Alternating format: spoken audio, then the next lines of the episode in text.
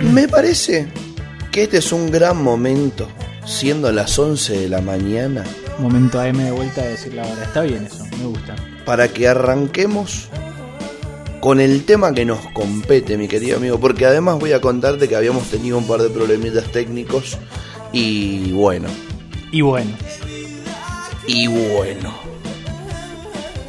No te voy a contar todo lo que pasó, porque si no terminamos haciendo como mi- me- medio un, monólogo con, con el oyente que está del otro lado que, que no, no le interesan nuestros problemas técnicos. sí, Pero- y si no somos el programa que se cuenta a sí mismo, que es horrible, es horrible. Entonces un día contábamos anécdotas de Luan y, y- y no, bueno, ya está. Un ratito está bien, pero ya está. creo que ha sido solucionado. Así que podemos continuar con nuestra labor tan necesaria para el oyente eh, mendocine y mundial que nos escucha del otro lado. Que se sienta mendocine el que está del otro lado, por más que sea de Bangladesh, Que es importante. que, que sobre todo, porque Sobre los de todo, sobre Bangladesh todo. son de sentirse medio. sí, sí, son, ya son medio argentinos, pueden ser un poco mendocinos. Que elijan esta, o sea, las 24 provincias tenemos. Vos decís que sí. Ya, ya hemos charlado esto. No seamos Beatriz Arlo. Si vos decís que sí, no importa. Entonces, eh, siéntanse un poquito, mendocines, y préndanse a escuchar este momento que es historia del rock nacional argentino con Luca Miradas, FT, Fiat, Fiat Fiat. Touring, Fea, fea Turín. el gordo sí. donde habíamos dejado hace 15 días atrás la historia colgada en la Guerra de las Malvinas. ¿No es cierto? Y se viene una nueva etapa, por lo menos interesante. Se viene el rock en democracia. Se viene el rock en esta en la, la primera, en la incipiente democracia. Que si yo estuviera del otro lado y no supiera nada de rock nacional, diría, bueno, si se abren las puertas, de mínimo pasan muchas cosas al mismo tiempo. O sea, de mínimo ya se atomiza el rock. Ya va a ser más difícil decirle rock a algo. Sí, Muchas cosas van a ser rock y se van a pelear a ver cuál es más rock y menos rock. que es una discusión que eh, no sé si, si lo recordás vos o si lo recuerda la gente que nos está escuchando. Y si no lo recuerda, vayan a escuchar los programas en Spotify porque lo charlamos antes. Porque aparte viste que nunca hacemos, nunca decimos vayan a escuchar nuestros programas en Spotify. Tenemos un, hay, hay que hacernos más propaganda. Claro, en Así vez que- de autorrelatarnos, Claro, en vez de volver a, a contar lo mismo, bueno, vayan a escuchar los programas anteriores en Spotify. Busquen Medio Rebelde en Spotify, busquen El Monstruo de las Mañanas, vamos a estar ahí, aparecen nuestras miniaturas como para que sepan que somos ese programa. Si usted pone play y escucha a una chica hablando, no somos nosotros. claro, Es otro programa. es otro programa. Escúchelo también, pero es otro programa. Sepa que ahí no va a hablar sobre rock nacional de los 70. O quizás sí, pero no vamos a hacer referencia a esto. Dele clic a suscribirse, dele like y compartir. Mándeselo a un amigue. Claro, pero muy bien. Bueno, Como ensayamos en la semana. Bueno, el punto entonces- es que sí, estábamos hablando Claro. de. En los 70, previo al golpe de Estado de 1976, estábamos diciendo que ya habían discusiones o fracturas internas dentro del rock. En esta discusión de qué era rock, qué no era rock. Antes, previo, si Manalo Almendra, que no, que, que Sui Generis, que el rock solamente con guitarra, que tipo Bob Dylan, gente que, que empezaba a irse por el lado de la Beatlemanía, gente que prefería el rock medio progresivo y que empezaban a ver estas cuestiones medio experimentales de rock progresivo y se le empezaba a decir, no, esto ya no es rock nacional, porque el rock nacional tiene que ser un pibe con una guitarrita cantando sobre lo que le pasa. Y de repente llega el golpe de Estado y frente a, la represión, frente a la censura, frente al tener que guardarse y resguardarse y proteger la propia integridad del que tenía al lado, no era momento para tener esas discusiones. Entonces de repente vuelve el rock nacional a unificarse como movimiento. Como charlamos, ocurre la guerra de Malvinas, empieza otra vez a escucharse el rock nacional en las radios y frente a la demanda necesaria de tener que llenar estaciones de radio, un montón de, bandas que apenas aparecer, de repente estaban en la radio y se escuchaban. Y empezaban a tener lugares donde tocar y qué sé yo. Termina el proceso de, de la última dictadura y de repente, como decís vos, frente a que hay aire de nuevo y que podemos salir a volver a publicar cosas vuelve esta discusión de decir, che, bueno, ahora que ya no tenemos censura, que ya podemos hacer lo que, lo que queremos, ¿qué es rock? Discusión muchas veces, como ya he dicho, quizás por mi En encono personal. ocasiones. Sí, quizás por mi encono personal. Muchas veces más fogoneada por los críticos del rock que por los músicos mismos que se dedicaban solamente a publicar lo que le salía de las pelotas. Eh, no vamos a saber nunca qué fue primero, si el huevo o la gallina, y tampoco nos interesa, pero así como le damos responsabilidad a los periodistas, también vamos a darle un poco de responsabilidad al que le da de comer al chancho, eh, y al chancho que elige comerlo, porque ya habíamos mencionado en capítulos anteriores que en un par de festivales se cagaron a trompadas. Por supuesto. Entonces el público también le gusta eso de no, vos no sos tan rockero como yo. Y hay- y hay Mi artista le pega al tuyo. Hay declaraciones de, de algunos rockeros del momento que ayudan a esa fragmentación. Eh, me, me acuerdo ponerle de, de Moura diciendo el rock no tiene que ser panfletario porque para hablar de política se va a una marcha. Y hay una idea de un sector de, esta nueva ola de rock nacional de los 80 de mm, decir, miren, el rock de los 70 era un rock proselitista y panfletario con un mensaje político y fracasó. Esto textual, eh, si no me equivoco, de Pipo Chipoletti creo que es esta cita, que Claro, es algo así como... Claro. Lo tenía que decir un pelotudo. Dice algo así como el rock de los 70 era panfletario y fracasó. Dice algo horrible luego que no, no, me, no voy a, a- a repetir, pero hace una, una alusión a... Los mataron, ya está, déjense romper los huevos. Es horrible la cita, así que me voy a abstener de, de- de hacerla. Pero dice algo así como, miren, eso se murió y desapareció. Nosotros lo que tenemos que hacer es música alegre. Y aparece una- un sector del rock nacional en los 80 con Moura, con Pipo Chipolati, con Hit, con Virus, con Soda Stereo, Suéter. Suéter, que van a tener esta, esta idea de... Aparte, hay que hacer música alegre. Y cantan un tema sobre un flaco que se murió mientras iba manejando. No me viajando, no me importa dónde estoy. Me he dormido viajando. Bueno, pero no es panfletario. Tan intenso. Pero no es panfle- O sea, la, la idea es, miren, la música de protesta, que igual también hay cosas de cierta. Quizás a nosotros nos ha llegado lo mejor de la música de protesta de los 70, pero hay cosas que también eran un perno. Por ahí también es cierto que había música que en la cual el mensaje era tan excesivo, la parte de no, hay que dar un mensaje político o hay que dar un mensaje que sí es cierto que había mucha gente cansada al respecto y que estaba esa idea de esto fracasó, al menos en esa época. Después uno puede hacer una revisión y todo lo que vos quieras. Pero en ciertos sectores de la sociedad estaba ese clima de época de pensar, esto me cansó y esto no funcionó. Incluso tiene que ver con una, una idea que ocurre después de los 70, que es que hay una generación de los 70 que tiene una idea de vamos a cambiar el mundo hoy. Y se topan con una realidad que en otro programa, quizá, podemos discutir si por su culpa, si culpa de factores externos, si culpa del sistema capitalista o de la vida Nisman. No sabemos por qué, pero que no, no cambia el mundo. Es gente que no cambia el mundo. Y se topa con esa pared de, che, nosotros creíamos que el mundo cambiaba mañana y el mundo sigue igual. Y eso lleva a muchas de estas personas a un grado de frivolidad. De decir, bueno, ¿saben qué? Si el mundo no cambia, entonces todo da lo mismo.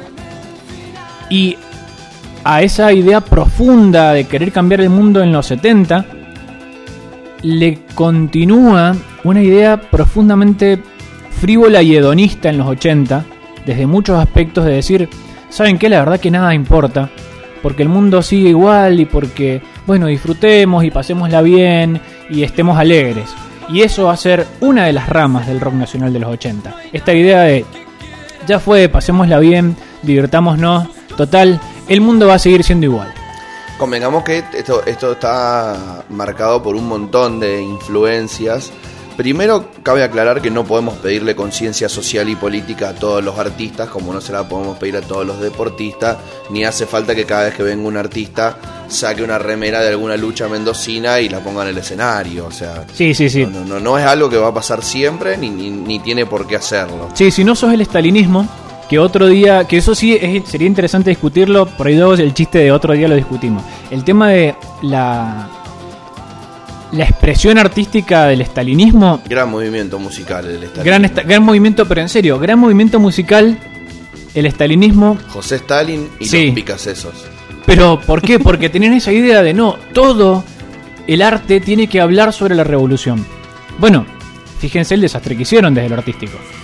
Entonces por ahí, digo, a veces sobreideologizamos, decimos, no, que tal, que no dice nada en sus letras. Bueno, no, no le pidamos cosas a todo el mundo, que cada uno haga lo que se sienta feliz en hacer. Claro. Y luego consumamos lo que más nos guste, pero no obliguemos a que cada cosa, digamos, no, no obliguemos a cantar la marcha o a cantar, no sé, la, la cuarta, la- el himno de la cuarta internacional a cada artista para que nos guste. No, no, no, pas- no andemos pidiendo credenciales a los artistas. Que cada uno haga lo que quiera. No politicemos todo, chiques. Que ya está politizado, Claro, además. no necesita de nosotros. no necesita de nosotros. Señor, señora, señore, señoro, y seguimos como para tirar. A ver, usted no tiene que picarle el boleto a nadie. No es necesario que usted. Antiguo. Es que sí. Es Está que bien, muy de los 80. estoy muy de los viendo. 80. Bueno, a ver, usted no tiene que ser la policía censuradora de nadie. Aparte, ahora que ya pasó, de nada sirve. Claro, ese, ese es mi punto. De nada Exacto. sirven las escaleras, ni lavarropas, ni televisores. Exactamente. Ahora disfrutémoslo porque además fue una década de la hostia donde hubo para todos los gustos. O sea, que- fue, la- y eso también es lo otro interesante. fue el inicio de, de- de el, el- la amalgama entre el humor y la música, por ejemplo. Sí, Porque este infeliz de Chipolati eh, era muy divertido. sí. Y él pensé que se trataba de seguitos y qué sé yo. Hasta él fue medio político con Bueno, pero él cosas, eh, pero con, es esa, con esa canción dice, ay, es que yo quería hacer una canción que tuviese algún mensaje, pero lo quería hacer gracioso. Pero es que Pipo Chipolati es el amigo pelotudo que todos tenemos que es, es bueno, ¿me entendés? En el fondo. Pipo Chipolati es el amigo que se cree gracioso y que se cree muy piola. Y decís, ay, loco. Bueno, no te das problema, ya te vas a dar cuenta. Nos vemos dentro de un par de años, ya te vas a dar cuenta, yo te quiero igual. Claro. Ya está. Después, bueno, la gente, digamos, la, la vida los encuentra a esas personas y tenés la gente que se da cuenta que no era tan graciosa y actúa en consecuencia y el tío de 60 años que te sigue contando chistes en los asados que decís, ay, callate, hermano. Bueno, el punto es que Mirá trae la moza el, ¿Qué? el vaso. Sí, hija. sí, Ese tío. sí, ese tío. Ese tío, ese tío. Que es el, el hombre que no se da cuenta que no es gracioso y que es incómodo. Bueno, yo en esta em, vamos a ir eh, como achicando un poquito el espectro. ¿Qué Nos pusimos paranormales, ya tiraste espectro. Carlos. no te entiendo nada porque eh, vamos a mencionar tres nuevas ondas o, o tres subgéneros para los 80. ¿Estamos de acuerdo? Necesitamos más de tres. Vamos a decir que estamos de acuerdo porque ya hemos discutido que no se discute el aire. Bien. New Wave, punk rock o punk, Sí. saquémosle el rock punk y pop.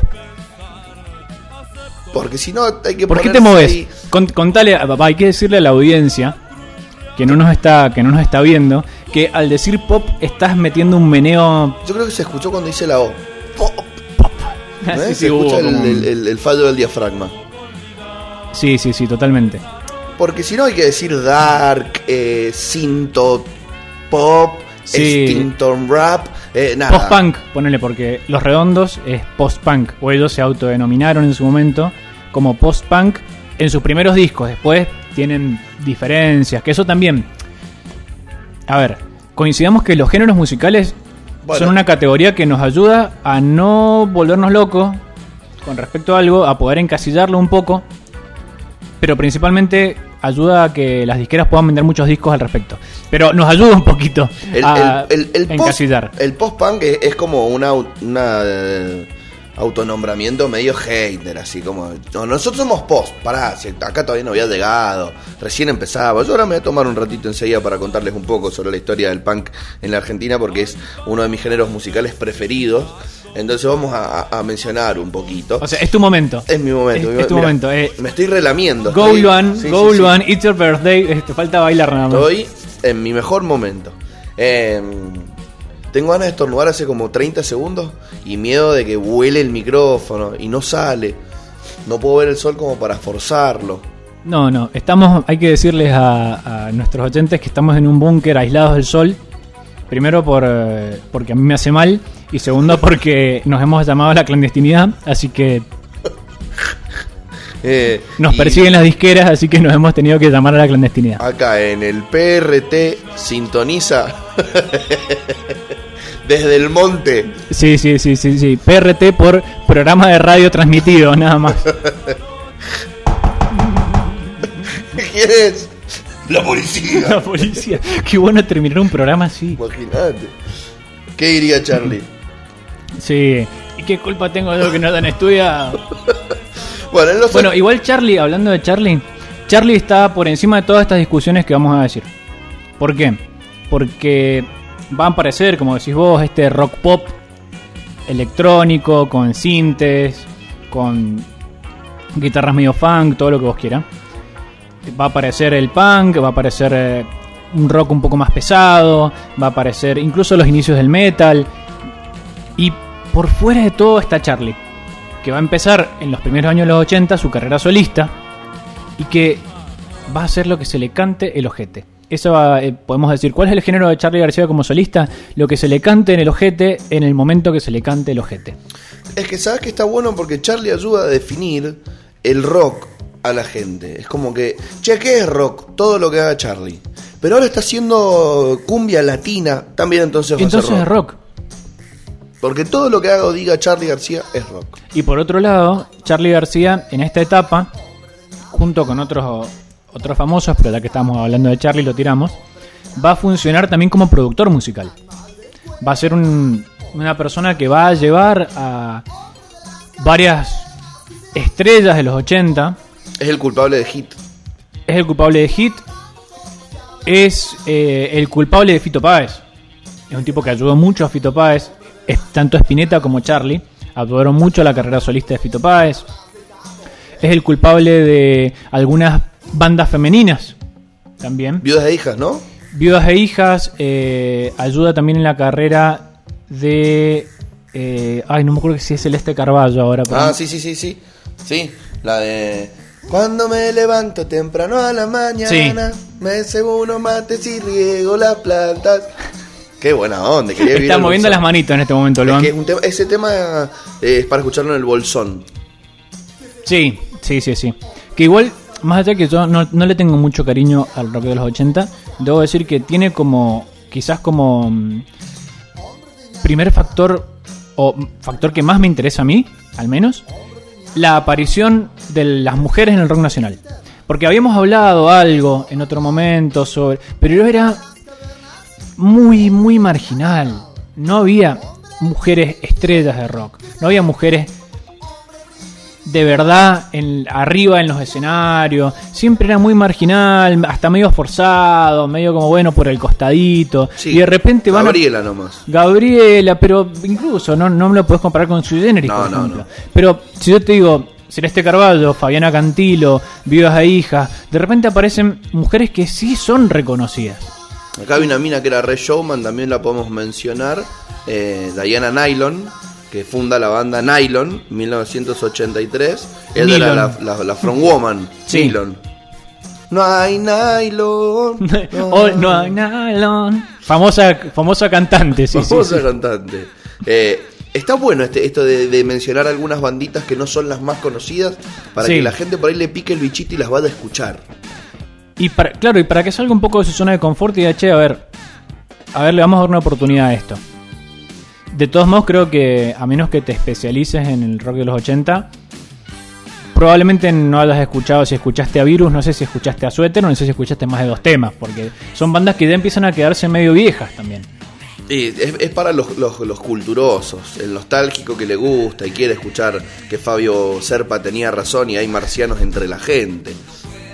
Otros no, no pueden hacerse eco de eso mismo. Viudas de hijas sí, igual lo volvimos a escuchar un par de veces más porque tu- eh, hubo una serie de televisión, una, una novelita que daban a la noche, que era justamente una radio que estaba... eh, Exactamente, que está Mex. Ajá, que se llamaba eh, Viudas de Hijas, entonces habían como un par de temitas. eh, entonces por eso tuvo ahí como un Sí, aparte-. A ver, seamos sinceros. Con los 80 se ha robado muchísimo en los últimos años. La estética de los 80 ha sido algo. La, estética, la música, eh, hasta cuestiones vintage, estilísticas de los 80, nos vienen acompañándose como 10 años. Así que hay muchas cosas que las seguimos escuchando. Creo que inclusive que a la, a la oyentada le puede parecer mucho más cercana la música de los 80 que la de los 90. Es más fácil que recuerden banda de los 80, justamente por eso que decís vos, porque me acuerdo de, de Viudas e Hijas y me acuerdo antes de Graduados, que había aparecido el boom de vuelta de Cerati, de Soda, porque la canción, primero porque estaba ambientada en los 80, y segundo porque tenía como, como base Trátame Suavemente, si no me equivoco.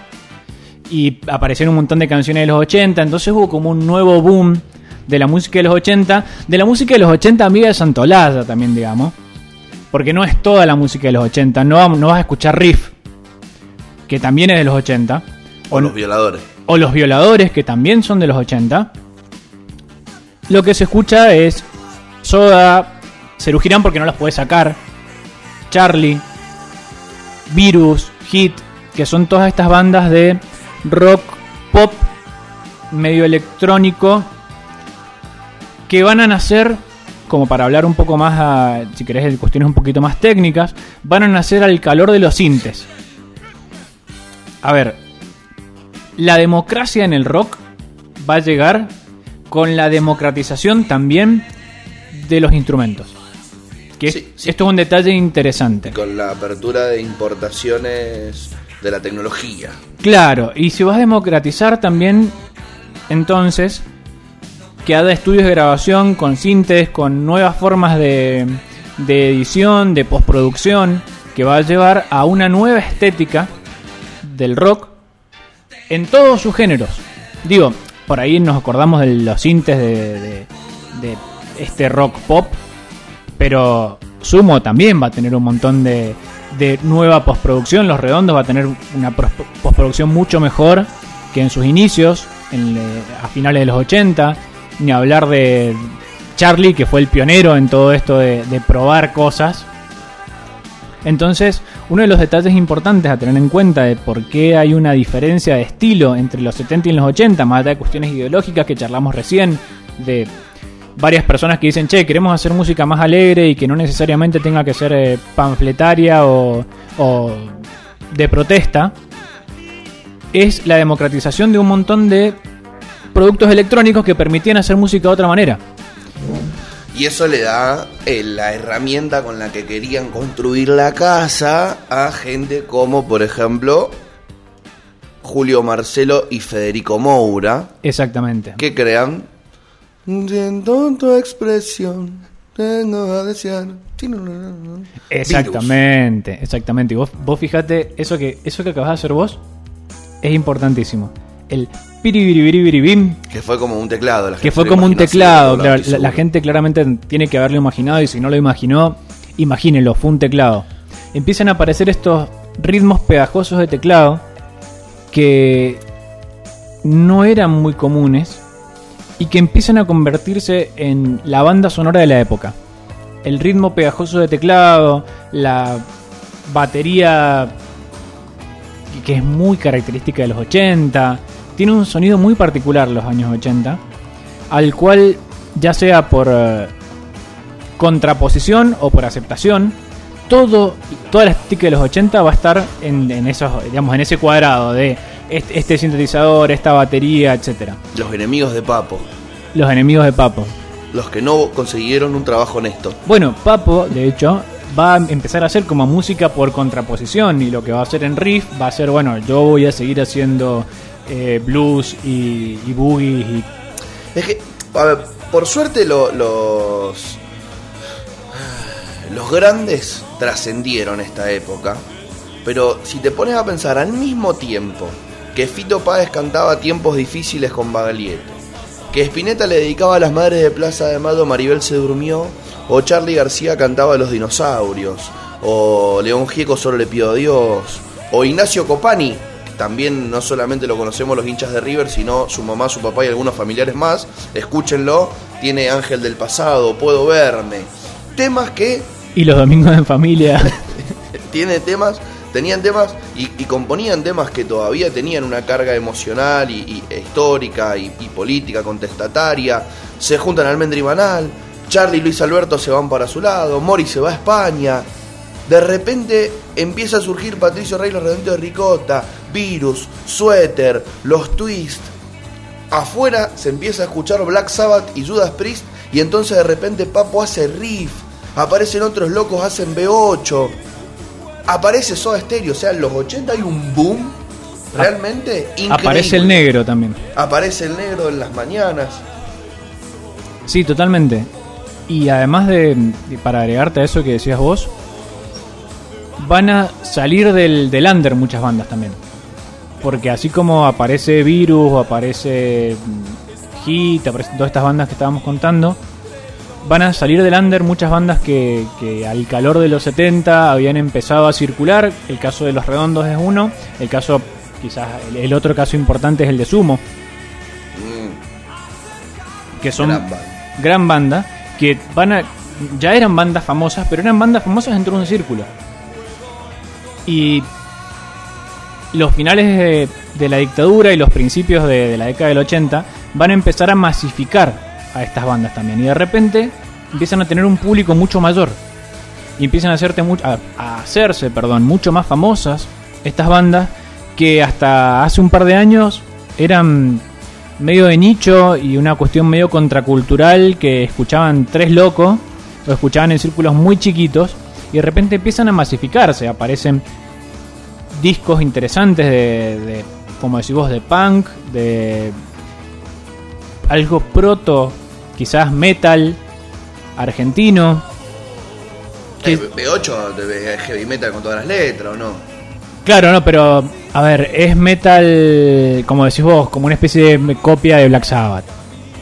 Bueno, No. sí, sí, bueno, pero es que salvo los que ya venían hace mucho con influencias, convengamos que todos los artistas que hemos mencionado desde los 50 ya venían con cierto ayudín, estos Sí. muñecos recién empiezan. No, totalmente. No le podemos pedir virtuosismo, eh, que, que para mí hay solamente dos grupos que salen de, de realmente eh, la, me- la media y se destacan, que también puede ser por un gusto musical, pero son Sumo y Los Redondos. Para mí, los únicos dos que vos decís, está bien, eh, los Twist está recopado, aguante esto y esto. Pero esas son dos bandas que otra vez lo mismo. Después trascienden los 90 y trascienden los 2000 y trascienden el 2010 y sobreviven 30, 40 de, de años, ¿me entendés? 3, 4 décadas. Sí, totalmente. Cosa que no le pasó al coletílico, que sacó Lamento Boliviano en el 84. Sí, señores, es de alcohol etílico, no de los enanos que no son rojos. Ay, flaco, no los quería mencionar, No los es mi banda menos mencionar. preferida. Los petizos rojos. Es la banda que, que- que- la última que elijo escuchar si, si, si puedo. No sé por qué. Acá tenemos el hater sentado atrás Sí. y anda bardeando. Sí, sí, sí. Creo que, prefiero escucha. escuchar otra banda de los 80. Usted no la escuche porque no se pierde de nada. Pero prefiero hasta escuchar Sass con Miguel Mateos cantando que tiren para arriba. Que escuchar a los. Banco esa canción. Está buena. ¿no? Banco esa canción. Banco esa Que canción. escuchar a los ganadores de la águila esta dorada del Festival de Viña. Sí, sí, igual me acabas de hacer acordar. eh, Ahí tenés otro caso de música alegre con otro mensaje. Que creo que también era necesario. Gracias a esto la música argentina llega tan lejos también. No podemos ser unos haters. O sea, si no hubieran existido todas las bandas que empezaron a hacer cosas distintas, a cantar para divertirse, a cantar para ganar dinero, a cantar porque vinieron un montón de drogas a divertirlos, a ponerlos lisérgicos y darles la posibilidad de quienes tenían plata comprarse un instrumento y llegar un poco más lejos. la música argentina no hubiera llegado a tantos lugares en el mundo como llegó. Y hoy, lugar por donde vayas, podés encontrarte en cualquier radio mundial sonando un tema argentino. Totalmente, y además, algo, mira, no es casualidad lo que hemos hecho durante este ciclo. Nosotros dijimos que el rock nacional tiene una doble fundación. Primero a finales de los 50 y después en los 60. Y dijimos que a finales de los 50, justamente el rock nacional estaba mucho más vinculado a ritmos bailables y alegres. Y un poco de esta tendencia de los 80, es decir, bueno, volvamos a nuestras raíces, si el rock era esto, si el rock era esta música alegre que bailábamos y nos divertía, volvamos a hacer esto. Y no está mal porque también es parte del rock nacional. Y como decías vos ahí, de hecho, está el caso de Hasta que pase el temblor, o Despiértame cuando pase el temblor, no sé cómo se llama esa canción porque mis conocimientos sobre Soda son muy escuetos, mil disculpas. Pero esa canción que las personas que les gusta Soda deben saber cuál es, que se graba en, en Tilcara y todo eso, es la primer canción que va a tener influencia latinoamericana y va a llegar a todos los rincones de Latinoamérica y va a servir como puerta a un montón de otras bandas a empezar a dar vueltas de otra manera por Latinoamérica y a hacerse famosa por Latinoamérica. De hecho, si en algo tiene razón Santa Olalla, es que Soda Stereo y este rock medio popero de los, de los 80 va a tener una influencia gigantesca en el resto de Latinoamérica y va a tener una influencia gigantesca en el resto de los rock nacionales de cada uno de los otros países latinoamericanos. Porque va a ser el rock nacional que se exporte. Va a ser la porción del rock nacional que se exporte. Y además empiezan otra vez a tener posibilidades las bandas que quizás no tenían la, a ver, la espalda como para tocar en la época que nadie podía tocar y que no los desaparecieran, ni la cantidad de gente como para llenar un lugar grande. O sea, em- empiezan a aparecer lugarcitos como Café Einstein eh, a manos de eh, uno de los padres de este nuevo surgimiento, después de venido en simplemente un comerciante responsable de una de las tragedias más grandes del rock a nivel latinoamericano, todos sabrán Sí, sí. que estamos Eh, hablando de Omar. eh, Para mí esa es la fecha de función del rock nacional, pero la vamos a discutir otro día. Y en, en el en, la, en esa década. En esa década, pero le- le- le vamos aclarando, para mí ese día se Este flaco es da sentencia de muerte. ¿Me entendés? En el 82 debe haber sido amigo de todo el mundo y en el ocaso no lo querían, pero, pero nadie y bien merecido que se, lo, que se lo tiene. No solamente surgen Sumo, Soda y los Twists, sino que además, gracias a este lugar, Café Einstein, surgen cosas muy locas, como por ejemplo una fusión que era entre musical y teatral, casi 100% femenino, era un colectivo femenino que se llamaba los Baby- las Baby Squids, que tenían, por ejemplo, a Diana Nylon, que mencionamos hace un rato, Viviana Tedas, Isabel de Sebastián, Edith Catcher y Fabiana Cantilo en, en, en las performances. Eh, y era música divertida y teatral, eran como sketches algo interesante. Surgen bandas sumamente efímeras, como Púrpura, que fue una banda de, de heavy metal, eh, que la cantante era mujer, Leonor Marchesi. Metrópoli, Cosméticos. eh, había una que tenía un nombre muy gracioso. Geniol con coca. Bueno. Geniol con coca. Genial con Coca es un gran nombre. Te lo juro que se llama Geniol con Coca. Una banda electroacústica. O sea, che, empecemos a investigar con estos. eh, con estos instrumentos nuevos que están llegando. El cantante y líder de la banda se llamaba Mimo Geniol. Eh, el muchacho presenta el disco After Chabón en obras sanitarias de Sumo. Y eh, tiene un paso para- con el- por el rock para ellos, ¿me entendés? Nosotros quizás no los conocemos a todos estos. Por ejemplo, acá te voy a mencionar otra banda. Sissy Hansen. Un gusto. No la conoce ni Dios. Y, y, y, eh, una Si vos me decís, no sé si es una persona o una banda. una discografía bastante grande. eh, este, este café, así como en su momento el bar de La Perla, eh, este café ahora le da lugar y le sirve de trampolín a un montón de bandas. Y a la vez de todo esto que nosotros estamos mencionando, salen bandas como por ejemplo del barrio de Flores, Don Cornelio y la zona. Para mí un bandón. Para mí un bandón, pero bueno, yo soy un nostálgico que le gustan cosas extrañas. Con su hit y el único tema conocido, Ella Vendrá. Compuesta por, que en paz descanse, Palo Pandolfo, ¿no? Que se murió hace poquito. Eh, yo me voy a ir un poquito al punk rock, si te parece bien. ¿Querés contarnos un poco? A ver, hay que, que hacer una aclaración, que es que hay bandas muy importantes en las cuales no nos hemos centrado. Soda, digamos, hay tres bandas. Soda, Sumo, Los Redondos. Quizás hemos hablado más, no, que Moura opinaba tal cosa, que Pipo Chipolate opinaba tal otra, que viudas a hijas y qué sé yo. Primero porque todo el mundo conoce quién es Soda, todo el mundo conoce quién es Sumo y todo el mundo conoce quiénes son los redondos. Segundo, porque si nos paramos a hablar de estas bandas, no terminamos más. y, son bandas que quizás merecerían, merecerían o un programa de hacer Soda y los Redondos. Sí, nos podemos dar esa licencia, hacer un Soda los Redondos y después podemos hacer un Sumo divididos las pelotas. Sumo divididos las pelotas, por ejemplo. Pero por ahí no nos, no nos frenamos en estas bandas. Quizá en los 90, que es una década de mierda. Podemos hablar un rato. No, señor, no, es como una década de mierda. Podemos hablar de un poquito de eso. Yo ya, ya, tengo cosas divertidas para la década de los 90. Pero quizás no nos frenamos en estas bandas por una cuestión muy sencilla, porque ya son conocidas y por ahí está bueno hablar de otras bandas que han sido importantes para la época. Y segundo, porque la idea es más ver una visión general de la época y no tanto centrarse en, no, Cerati en 1983 presentó, o, no, o en 1984 se presentó tal disco que hizo que... Ya los conocen, la gente que, le gusta Cerati ya sabe esto, ya sabe la importancia de Cerati. Es interesante por ahí ver otras bandas que también son interesantes y que no han tenido la misma el mismo paso, digamos, mismo paso a la inmortalidad, si querés, no han sido recordadas de la misma manera, pese a que en el momento fueron muy importantes, que son dos cosas distintas. Vos podés ser muy importante en tu época y luego no tener el mismo pasar que otra banda, que quizás no fue tan no fue tan importante o fue igual que importante que vos.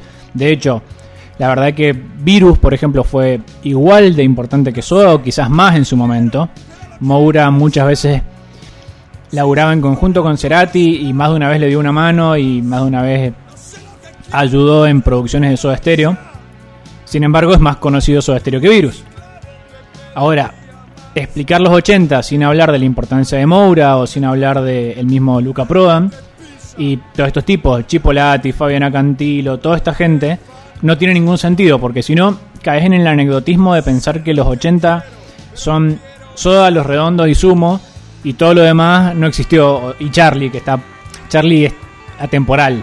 Charlie, en el, momento de rock nacional que vos quieras, hay un Charlie. Son Charlies distintos, quizás, y quizás haya clones de Charlie y sean de verdad Charlies distintos. Pero siempre hay un Charlie. Pero por ahí es interesante esto de discutir, por ejemplo, el punk rock en los 80, que no es algo del cual se sepa mucho. De hecho, yo sé muy poco y estoy ansioso que me cuentes, a ver. Bueno. Primero quiero contarle a toda la gente que no voy a hablar de los fabulosos Cadillacs. Porque eso es ska. Me voy. Así que si estaban esperando que les hable de ellos, se han equivocado. Vuelvan en 10 minutos. Los vamos a dejar para dentro de un ratito. Vamos a contarles un poquito sobre el eh, rock nacional. No te preocupes, fue mm, el...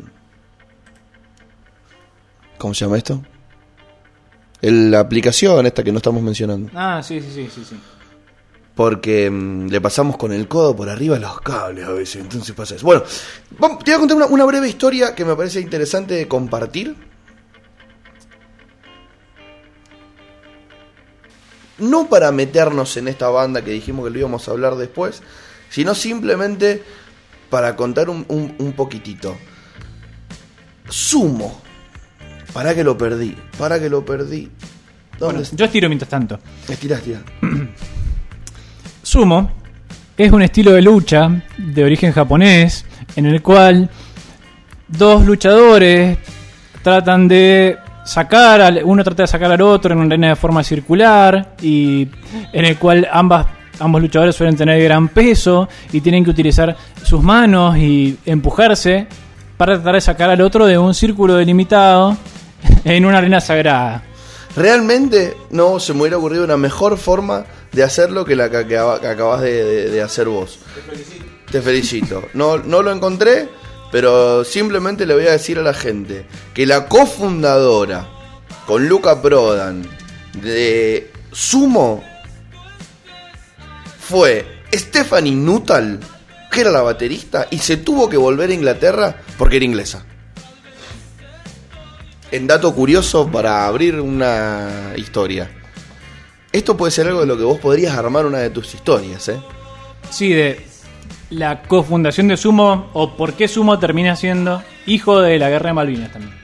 El Sumo que conocemos termina siendo hijo de la guerra de Malvinas. Reda para una de tus historias. Reda esas para. de Sí, sí, que sí. haces vos. Sí, Bueno, sí, sí, sí. Vamos con el punk rock en la Argentina.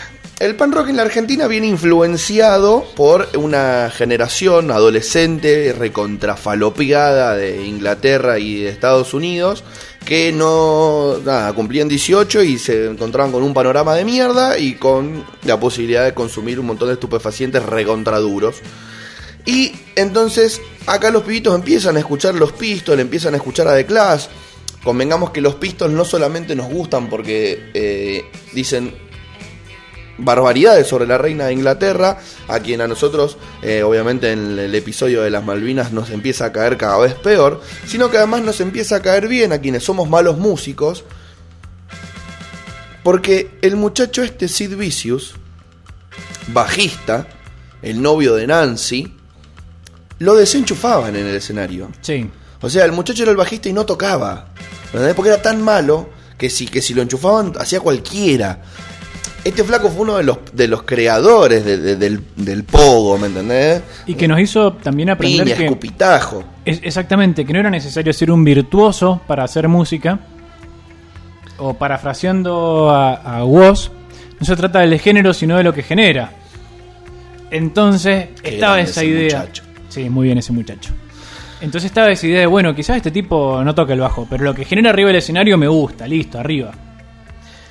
¿Sabes quiénes fueron los pioneros del género musical del punk rock en la Argentina? A ver, Los huevos. señor. No, no, no me trate así. No me... Mira, yo no vine a que me tumbeen. Es todo lo que te voy a decir. Yo no vine a que me tumbeen. Esos ricos huevos son tuyos. En los pioneros. No he escuchado nunca ese, ese audio de WhatsApp, es fabuloso. Los pioneros del género musical son los testículos. Así se llamaba la banda en 1978. Surgen los testículos que vos dirás, ¿quién carajo son los testículos y por qué no los conocemos? Bueno, porque esta banda, fundada por Pedro Brown, que en realidad es conocido como Harry B., la integran además de Harry B, Gramática, con K, Chalar y Fosa, que eran conocidos como Estuca y Pil. O sea, ya con esos nombres Pueden ser los Avengers. pueden ser cualquier cosa. Estos muchachos, los testículos, se llaman los testículos durante muy poco tiempo y después pasan a llamarse los violadores. ¿eh? Después de que alguno les haya dicho, che, muchachos, ese nombre de los testículos Es medio fuerte. es medio fuerte. no da, pónganse otro más tranqui. Bueno, entonces ahí los flacos cambian de nombre. Eh, gracias a la influencia que trae este muchacho Harry B de, mm, de Europa, y como el chabón viene de Europa y eso es cool, la pelo lo entrevista y el flaco viene y habla de los Sex Pistols, de The Clash, de Stranglers, de Dam, Buzzcocks, Generación X, los Ramones, etcétera. Este muchacho, el guitarrista, dice, esto es una epifanía, vamos a darle para adelante y empieza a tocar con estos muchachos con nombres tan graciosos como si fuesen una banda de cumbia del 2000. Sí. Salía de... Tipo Flor de Piedra. Sí, sí, sí, el Siete Cuchillo, bueno, este se llamaba Beto el Mafioso, SS Genocida, o sea, lo- los nombres tenían unos, unos- unos- nada, rarísimos, ¿me entendés? Bueno, empieza y surge esta banda bastante polémica, Los Violadores, que eh, por suerte existieron, La banda estamos hablando. la banda. Ah, está bien, está bien. Y- ya estaba viendo la censura. Che, Luanda, no se escucha nada, la han bajado del aire. Bueno, estos muchachos trascienden eh, un montón de épocas, trascienden los ochentas, eh, se separan y se vuelven a juntar, tocan otra vez en los noventas, acá el que canta en, el, en los 90 es otro polémico, otro personaje interesante del rock que vamos a, a mencionar más adelante, que es el Piltrafa. Sí, Piltrafa. Piltrafa. Eh, nada, van y vuelven, van y vuelven, van y vuelven hasta la actualidad. O sea, hoy en día canta Piltrafa, sigue estando el Stuka, está uno de los polacos, porque eran dos, y gramática en la batería. Es una banda bastante interesante con distintos líderes, algo parecido a lo que pasó con los abuelos de la nada, pero bueno, acá en, en el mundo del punk rock. ¿Cómo la describirías, por ejemplo? Alguien que no sabe lo que es el punk o que no tiene tan. ¿Cómo le describiría el punk? Como, vos decís, che, mira, a ver, te voy a hacer escuchar Los Violadores o te voy a hacer escuchar punk. El punk es esto, por Esto. ejemplo.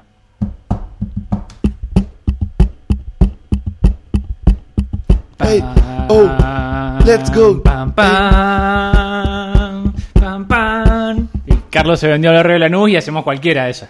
Ese ritmo es el punk rock. Que ese ritmo para mí define un, un montón de cosas, no solo la música, sino la simpleza Eso. de hacer algo pegadizo y como no lo puedo hacer bonito, lo voy a hacer muy rápido. Y lo voy a hacer fuerte. Y lo voy a hacer duro.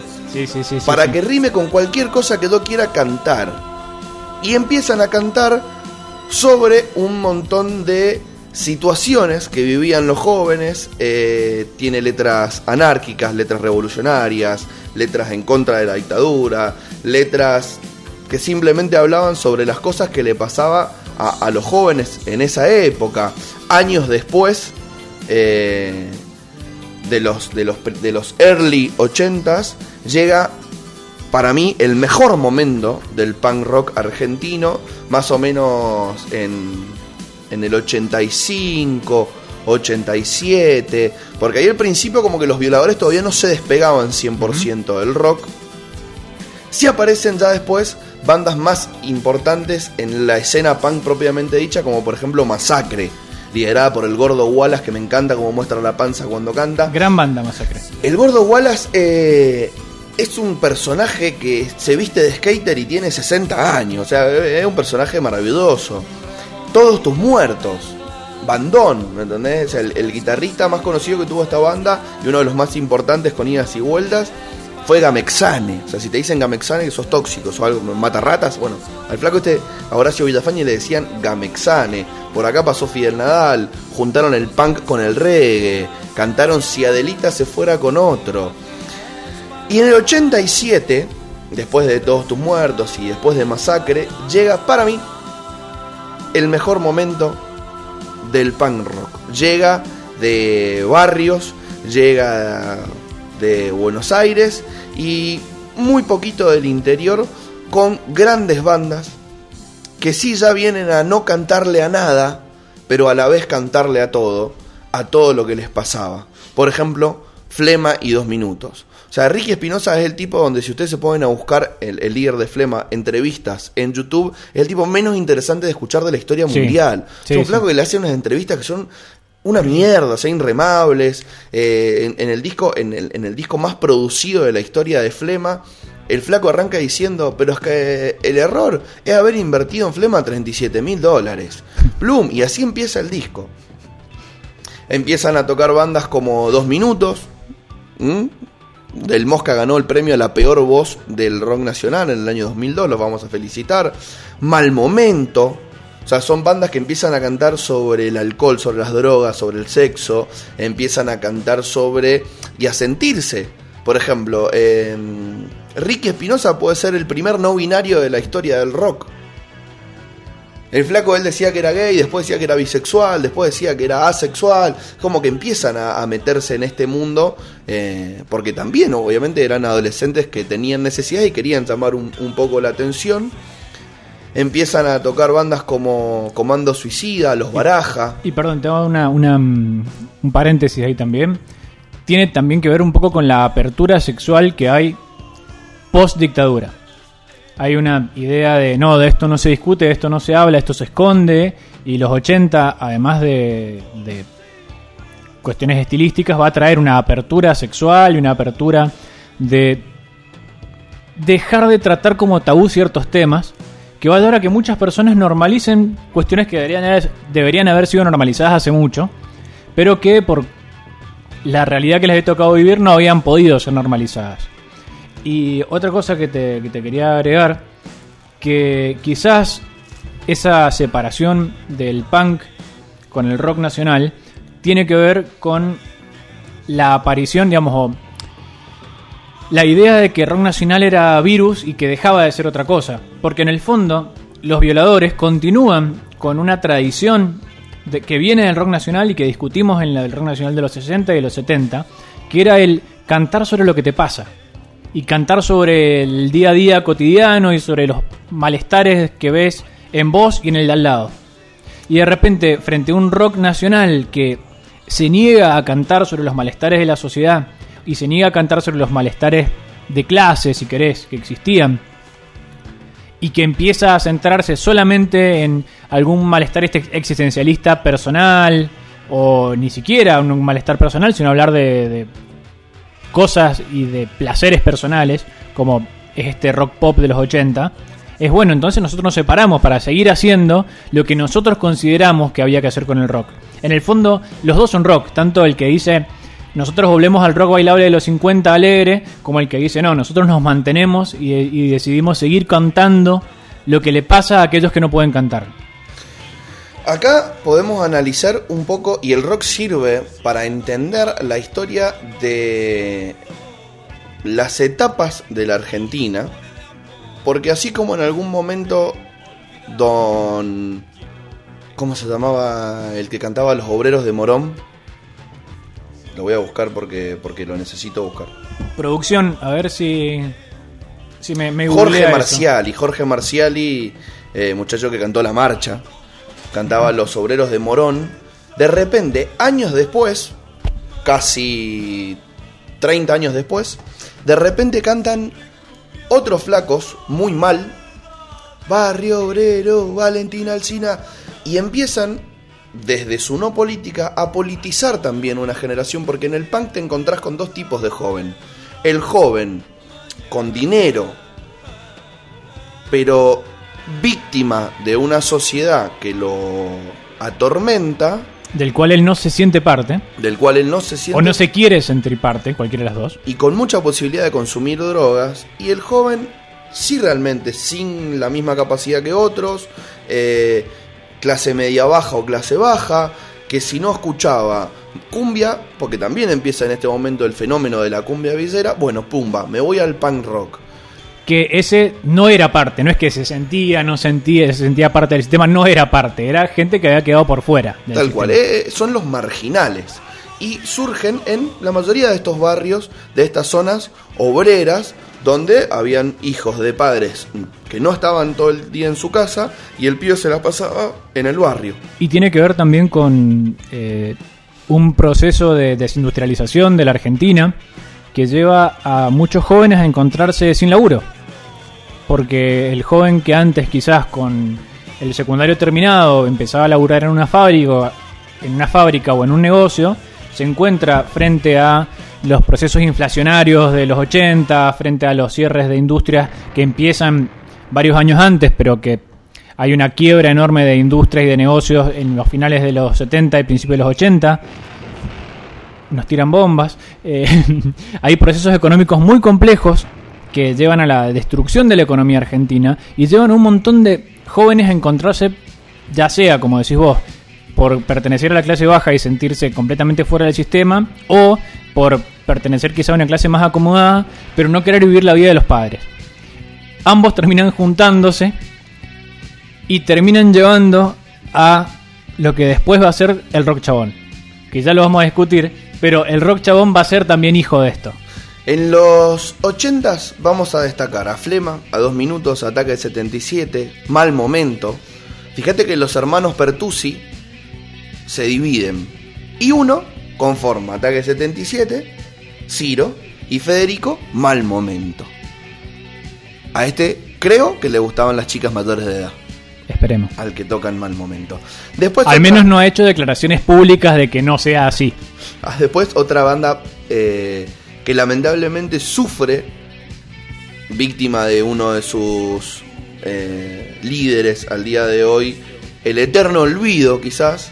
En su momento fue una gran banda surgida de Temperley, El Otro Yo. El otro dos. ¿m? Con, Para mí, buena onda. Buena banda. Independientemente de. de- Cantaban como el ojete. Pero es que el punk es así. Y, y- y se escuchaba muy mal y estaba Sí. buenísimo. O sea, el punk tiene esa idea. Si a vos te gusta el punk, te gusta por eso, porque sabes que no se va a escuchar bien.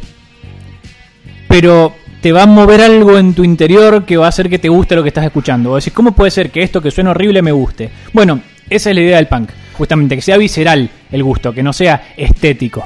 Les voy a recomendar a todos los que quieren saber un poquito más sobre el punk rock antes de ahora hacer algo bien loco y cederle el lugar a mi compadre para que hable sobre lo que a él le compete. Escuchen Invasión 88. Invasión 88 es un compilado de esta década producido por el punk rock y por la escena, donde juntan a todas estas bandas que yo les acabo de mencionar y cierran con la aparición de una nueva banda que surge en el 89 y toca hasta el 2001 Banda muy particular porque cantaba en castellano y cantaba en, en inglés también. La banda de Campana, otra vez provincia de Buenos Aires, quien en sus letras, además de cantar en español e inglés, empieza a hablar sobre derechos humanos, sobre los derechos LGBT, sobre mm, los animales, sobre el vegetarianismo, sobre el aborto legal, sobre los derechos de los homosexuales. Fan People, o sea, una banda realmente muy particular donde si yo te pongo un tema vos podés pensar que es una banda de Inglaterra o de Estados Unidos y al tema siguiente podés pensar que es una banda de cualquier lugar de la Argentina, Parecido a Sumo eso. parecido a Sumo, nada más que acá ni siquiera se le notaba la pronunciación, porque en Sumo vos, vos sabés, eh, vos, vos venís de otro lado, Luca. Sí, sí, sí, sí, Para empezar, sos italiano. Claro. Sos un italiano que habla en inglés muy bien, pero Y vamos a cerrar con una banda que por suerte sigue tocando hasta la actualidad, una de mis bandas preferidas de esta escena, formada en Rosario, tiene el nombre de un perro, de una raza de perro y se llama Bulldog. Se las dejo para que la escuchen y me quiero quedar en Rosario, pero esta vez para escucharte a vos, mi amigo Lucas Miradas, porque estoy seguro que tenés algo para contarnos. hola. ¿Estuve bien o no? Estuviste Además muy bien. difícil. Estuviste muy bien. Estuve, porque aparte me conectaste dos cosas muy raras. Veníamos muy punk rock y de repente, ¡pum! Fito Páez. De Decís, repente. ¿Cómo? Rosario. Porque Rosario siempre estuvo cerca. Ahora bien, vamos a contar dos pequeñas historias. Primero que nada, hay que agradecer, porque no está mal robar, lo que está mal es no agradecer cuando uno roba de contenidos y de cosas de otras personas. No está mal hacerlo, todos robamos. Lo que está mal es no agradecer. Así que el agradecimiento primero a, a un canal de YouTube que se llama Expediente Moebius, que tiene muy buenos videos cortitos al respecto de cosas de rock nacional y de música, se los recomiendo. El agradecimiento a Ramiro López Cuesta, que es una persona que me contó esta historia una vuelta en un pasillo de la Facultad de Filosofía y Letras y que me hizo que me interesara hace varios años. Y el agradecimiento a Valentina que siempre normalmente está ahí para decirme, che, esto está bueno, por ahí yo le comento previamente lo que voy a hacer y me hace como de crítica. Estas tres personas han servido para esta historia. Vamos a hablar de Fito Páez, que también merecería un programa en sí mismo, porque tiene una trayectoria gigantesca y viene desde ser miembro de una, una banda con Charlie García a tener una muy prolífera carrera solista. Pero la idea es centrarse en uno de sus discos, que va a ser Ciudad de Pobres Corazones. Ciudad de Pobres Corazones, Para mí, el mejor disco de Fito Páez. para mí el mejor disco de Fito Páez desde lo conceptual. Pero, ¿por qué? Y de eso se va a tratar esto. Si querés, podemos decir que hoy vamos a hablar del dolor. Va a ser todo una, una pantomima o una excusa para hablar del dolor. Corría 1986 y además de que, como siempre, vamos a hacer una mención, además de que Maradona gambeteaba ingleses y nos devolvía la alegría, ocurría que Fito se encontraba en Brasil en una gira presentando su último disco junto con Charlie García, porque bueno, es bueno tener esos amigos. Así que era como, che, voy a presentar un disco como solista. Bueno, vamos juntos. Y recibe una llamada en la cual le avisan que su abuela y su tía abuela habían sido asesinadas junto con la empleada doméstica de, la casa, que además, por, una cuestión lógica, era casi un miembro de la familia para ellos, porque convivían, eran señoras grandes, entonces constantemente tenían a, esa chica en su casa y además estaba embarazada esta chica.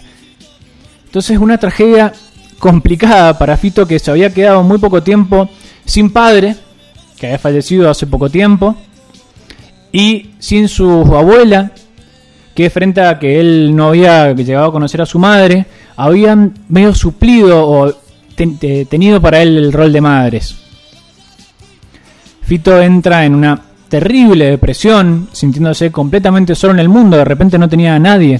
En muy poco tiempo había dejado de tener familia directamente. Se directamente rompe su, habitación de hotel, pasa días llorando, tomando whisky lexotanil, muy deprimido. Vuelve a la Argentina. Para colmo, las primeras investigaciones de la policía lo señalan a él como culpable de, de cierta manera de la muerte de, de, sus abuelas o de sus tías abuelas, porque lo hacen pasar, al menos en un primer lugar, como un ajuste de cuentas por problemas de narcotráfico. Que bueno, seamos sinceros, en Rosario siempre siempre queda bien hablar de narcotráfico y nunca, nunca le errás si vos hablas de narcotráfico en Rosario. Pero cuentan que incluso le meten en un cajón en el cual él tenía papeles muy viejos, un poco de marihuana, y que frente a eso lo utilizan como prueba para decir que había sido todo un ajuste de cuentas por un tema de drogas. Entonces él se encuentra solo y encima acusado de haber sido uno de los culpables de la muerte y del asesinato en realidad de su familia. Como decimos, Fito entra en una terrible depresión. Charlie y Spinetta van a tratar de darle una mano porque, volvemos a lo mismo, sus amigos eran pesados. Pero va a ser Fabiana Cantilo la que lo saque. En ese momento su pareja, la que lo saque de su depresión. ¿Cómo? Le va a decir, anda al estudio y graba algo. Y empieza esto. Fito pegándole casi al piano. Vos sentís el principio de esta canción y sentís a Fito pegándole al piano y gritando, en esta puta ciudad todo se muere y se va. Matan a pobres corazones. ¿Qué es eso? Es Fito sacando lo que tiene adentro. Y cuando vos sentís cómo empieza este tema, de verdad sentís a Fito cayendo y pegándole al piano, sacando lo que tiene adentro. Tiene temas como Track, Track, Track, donde cuenta directamente el asesinato. Pero durante todo este disco, Fito lo que va a hacer es sacar sus demonios internos y sacar su dolor. Es un disco hijo del dolor. Directamente. Fito va a tener durante todo este proceso va a estar muy medicado y va a ser un proceso muy difícil la grabación de este disco, pero en la, medida que va grabando el disco, empieza a encontrar un poquito el sonido que quería y termina publicándolo. De todos modos, le va a llevar varios años recuperar, si querés, su alegría. Un tipo que hasta hace unos años se decía un hippie y de repente empezaba a hacer música que para la época era terriblemente oscura y para Fito era terriblemente oscura. Pero tiene la particularidad de que canaliza el dolor de algo muy trágico y muy terrible en, como decía Luan, quizás el mejor disco de la carrera de Fito Páez. Además, tiene discos que podemos discutir si son mejores o peores, pero a este disco le va a seguir una muy prolífera carrera musical y como charlamos en el programa pasado, va a llevar hasta que incluso su último disco gane un Gardel de Oro y siga siendo premiado hasta hoy en día, Fito Páez. Sí, eh, es un distinto. Esta generación rosarina, esta trova rosarina, la nueva trova rosarina, no nos dio solamente a Fito Páez, pero menos mal que nos dio a Fito Páez y a todos estos virtuosos. Exactamente. Y esto, ¿a qué viene? Porque dijimos que íbamos a hablar del dolor. Porque también está bueno mencionar a un alemán que se llama Wolfgang von Goethe. Goethe, para los amigos. Que escribe un libro que se llama El joven Werther, en donde él cuenta la historia de un joven que se enamora de Lotte, una mujer, y que frente a su desamor, triste, decide tirarse de un barranco y suicidarse por amor. Esto va a llevar a que en lugares de Europa y también en varios lugares de Asia, principalmente en China, haya una ola masiva de suicidios. Porque muchas personas querían ser como el joven Werther y suicidarse por amor. A lo cual Goethe, muy enojado, les dice, no cito textual porque quizás no lo dijo tan así, manga de giles. Yo escribí este libro para no suicidarme. Yo escribí este libro, dicen, porque él se enamoró de una mujer que no le correspondió. Yo escribí este libro para hacer algo con mi dolor. Hagan algo con su dolor, no, no se suiciden. Entonces, ¿a qué viene toda esta historia? La hermosa historia de cómo algo horrible como fue la muerte de la familia de Fito Páez, que además le fue muy compleja porque primero fue culpado o primero se le quiso meter, eh, meter un poco en la causa. Durante casi un año no hubo culpable de los asesinatos. Cuando se encontró los culpables, se encontró que no había motivo aparente, incluso cuando se encontró los culpables para el asesinato, porque no se robó casi nada, porque pareció un asesinato a sangre fría, que de hecho pareció una ejecución en su momento, porque no pareció ni siquiera un robo, y nunca terminó de quedar claro por qué las mataron. De hecho, Fito Páez lo que dice al respecto es, es gente que estaba loca, yo tengo mis mambos y ellos claramente tienen esos mambos. Eran vecinos míos, los conocía toda la vida, no sé por qué lo hicieron, nunca lo voy a saber. Entonces, en una situación muy jodida y muy complicada de asimilar, él termina haciendo un disco maravilloso. Y hace mucho tiempo atrás, un alemán de una situación muy complicada, similar, termina haciendo un libro maravilloso. Libro que recomiendo, el joven Werther. Leanlo, es muy bueno. Es corto, además. Y quizás este es el mensaje que, que quería dejar hoy, más allá de contar que es lindo conocer la historia de cómo Fito le pega al piano mientras grita en esta puta ciudad todo se muere y se va. También es lindo recordar que al final de la canción, él dice, no me verán arrodillado. Y él termina la canción después de decir que no quiere salir a comprar, que después de decir buen día Lexotanil, buen día doctor, después de quejarse de por qué en esta ciudad matan a las personas inocentes, después de decir qué, qué es lo que quieres de mí, después de quejarse y de tirar todo lo que tenía adentro, él dice igual no me verán arrodillado. Y decide sacar este disco.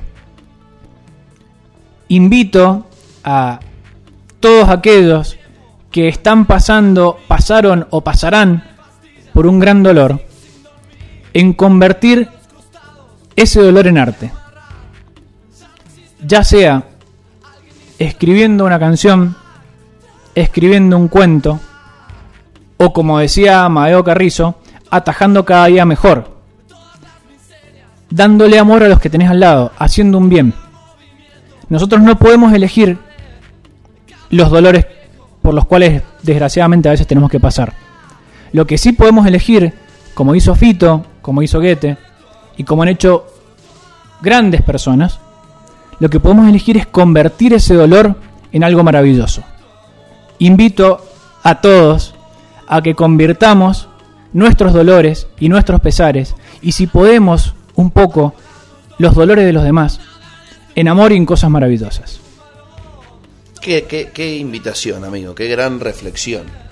La verdad, de todas las historias que nos has traído, esta quizás fue la más corta, pero también una de las más sentidas y de las que mejor mensaje nos ha dejado. Porque además la historia te ayuda. Porque después de Ciudad de Pobres por Corazones, este muchacho con el pelo aún más largo Sí. canta el amor después del amor. Que es el disco más bonito. O sea, si, si, si, si Ciudad de Pobres Corazones es el mejor, bueno, el más bonito. Es el amor con la- después del amor, sí, sí. Con la B que suene suave, es el amor después del amor. Principalmente de nuevo en contexto, cuando decís después de lo que te pasó, el amor después del amor. Increíble. O sea, un, flaco bien rodeado, bien acompañado, ¿no? Así como pasó Fabiana Cantilo, pasaron grandes parejas en la vida de Fito que sin duda tienen que haber ayudado a, que, Fito nos cante todo esto. No sé si fue la época de Cecilia Roth, ya esta, pero nos canta El amor después del amor, Dos días en la vida, eh, Tráfico por Katmandú, Un vestido y un amor. Un vestido de un amor que es maravilloso. Eh, la rueda mágica, rodar mi vida, Brillante sobre el mic. Eh, Brillante sobre el mic es un tema que, si, si- a ver, le damos play y de repente podemos estar haciendo un monólogo de despedida de último día de la secundaria, de, de viaje de egresados, de... O de lo que sea. de lo que De lo que sea. totalmente. ¿Entendés? O Sí, sea, es, sí, sí, sí, sí. es un tema para irse y para quedarse. Es un- Totalmente. es un tema que para los nostálgicos le da eh, la banda sonora a una parte de la vida. Claro, y, y yo creo que lo, lo interesante con esto, que por eso quizás es una historia muy cortita, pero con un mensaje es, por ahí uno está esperando que, que haya una señal o una grandilocuencia de la vida para hacer algo, y no es necesario, por ahí hasta cuando te pasa algo terrible, podés transformar en eso en algo bueno. El caso de Fito, que quizás después de Ciudad de Pobres Corazones aparece el amor después del amor y aparecen grandes obras de Fito Páez después de, un gran dolor, cuando quizás otras personas se tiran al abandono, como existen miles de ejemplos de personas que frente a problemas y a grandes dolores quedan out directamente. Y quizás tuvo una buena forma de, de tomarlo Fito Páez, después de su lexotanil y de sus whiskies y de sus depresiones, tuvo una buena forma de tomarlo. Y también hay otra cosa que me parece linda aclarar, que es el acompañamiento. Porque algo que dijimos varias veces en la historia es, aparece Spinetta, aparece, Sera- aparece mm, Charlie, aparece Fabiana Cantilo que lo obliga, le dice, loco, andá y grabá. La anécdota es así, eh, Cantilo lo obliga, le dice, loco, vas y te sentás ahí y, y grabás algo, no sé qué, pero vas y grabás algo. Porque eso es lo que a vos te gusta, así que vas y lo vas a hacer. Y a veces es necesario que nos amarreen un poquito, pero es bueno también y es necesario cuando uno está pasando por un mal momento, tener gente alrededor. Eh, Fito claramente estaba muy bien acompañado, que eso también está bueno. Sí, a- además de su pareja y de sus amigos músicos, la nueva trova rosarina, que surge en el 81 en el contexto de, de- de- de influencias como la de Frank Sinatra, la de Facundo Cabral, que ese también tiene una historia muy interesante para que contemos. Sí, ese sí, flaco sí, se sí. merece una historia, porque tiene una historia muy, muy interesante. O sea, ese es un reo. Ese es un reo con todas las letras que empieza y termina su vida de la manera correspondiente. Sí, sí, sí. Los integrantes de la Trova Rosarina son, por ejemplo, este flaco que hacía el programa con eh, Franchella, Manuel Wirtz. Manuel. ¿entendés? Eh, Fabián Gadardo, Lalo de los Santos, eh, Adriana Bonicio, Jorge Van der Mole, musicazo, Silvina Garré, el capitán de este barco, Juan Carlos Banglieto, pero Sí. el contramaestre, y a quien León Gieco le cantó un temón. Porque ya les voy a contar cuál es el tema, quizás no saben que es para él, pero es para él. Fito Páez recibe de su amigo León este tema con el que nos vamos a retirar y presten la atención porque habían muchos Orozcos, pero había uno por el que poníamos todos los votos. Los otros son locos, yo los conozco. Yo pongo los votos solo por Rodolfo. ¿Nos podemos ir así? Bailando. ¿Bailando? Sí, nos vamos bailando. y nos vemos el lunes que viene, no porque es feriado, pero el otro sí, con los noventas. Si estás llegando al final y te gustó el programa, anda a escuchar los anteriores, papanata, que están mejores. Porque Paparulo. todo tiempo pasado fue mejor. Qué mensaje, aparte qué, Qué mensaje, mensaje de mierda. mierda. ve- Veníamos como, no, que dale para adelante, ponele onda, convertí el dolor en otra cosa, tiran las cosas. Yo, yo creo que tenemos que irnos. Se nos caen las cosas, creo que tenemos que irnos. Eh, nos Llegó la policía, Lom. Uy, se nos nos vemos la semana que viene. Nos vemos la semana que viene. No. La otra.